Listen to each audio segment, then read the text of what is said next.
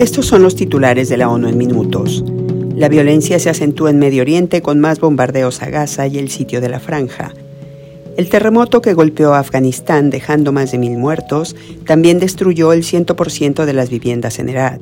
La población desplazada y refugiada en el mundo llega a niveles sin precedentes y la agencia que la ayuda opera con déficit. Una nueva guía busca poner fin a los abusos en la esfera de la salud mental. Esto es la ONU en Minutos. Les saluda Carla García. Los organismos de la ONU en Medio Oriente reportan que la violencia entre palestinos e israelíes se agudiza y el número de víctimas aumenta.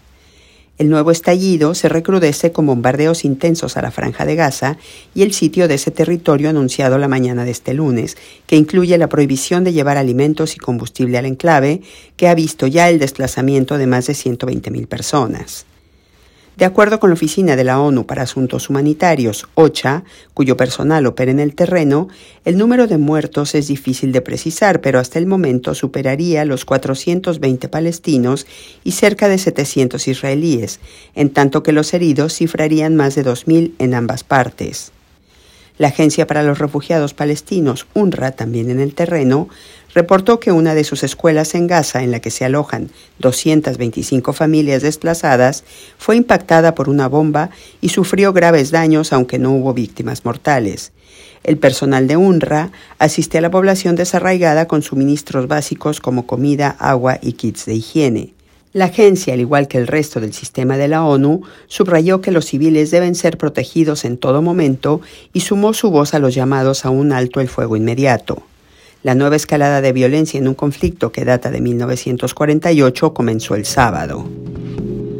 Pasamos ahora a Afganistán, donde el personal de socorro amplía sus trabajos de asistencia a los damnificados por el terremoto.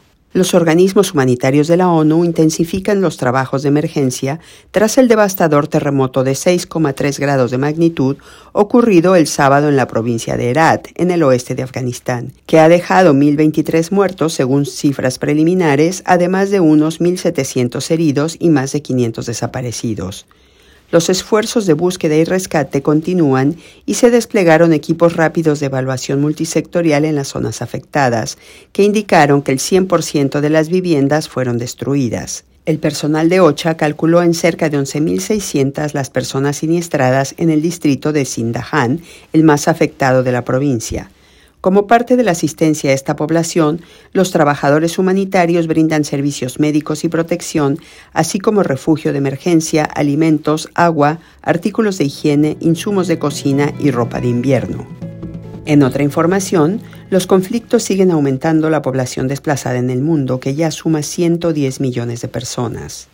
El alto comisionado de las Naciones Unidas para los Refugiados reveló este lunes que las personas desplazadas y refugiadas llegan ya a los 110 millones en el mundo, la mayor cantidad registrada en décadas. Filippo Grandi afirmó que este es uno de los momentos más difíciles en los 70 años de existencia de ese organismo, dado el creciente desarraigo de población y el gran déficit de financiamiento con el que opera para ayudarla. Grandi explicó que los conflictos han sido hasta ahora los principales causantes del desplazamiento forzado y advirtió que la actual escalada entre palestinos e israelíes infligirá un mayor sufrimiento y podría dar lugar a una grave inestabilidad en una región de por sí plagada de tensiones. ACNUR no tiene el mandato de abordar las consecuencias humanitarias inmediatas y trágicas del conflicto palestino-israelí, pero está presente y activo en la región y está presente y activo allí donde la guerra obliga a la gente a huir, recalcó Grandi llamando a la comunidad internacional a apoyar ese trabajo.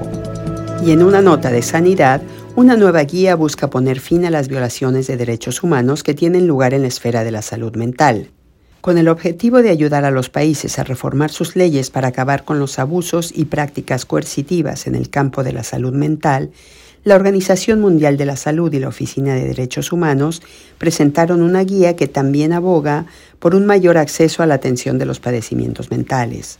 Los organismos señalaron que las hospitalizaciones, detenciones involuntarias, tratamientos forzosos, reclusiones, aislamientos y otros abusos físicos, psicológicos y emocionales caracterizan muchos de los servicios de salud mental en todo el mundo. Argumentaron que esto ocurre todavía muy comúnmente porque esas prácticas son respaldadas por la legislación y las políticas vigentes.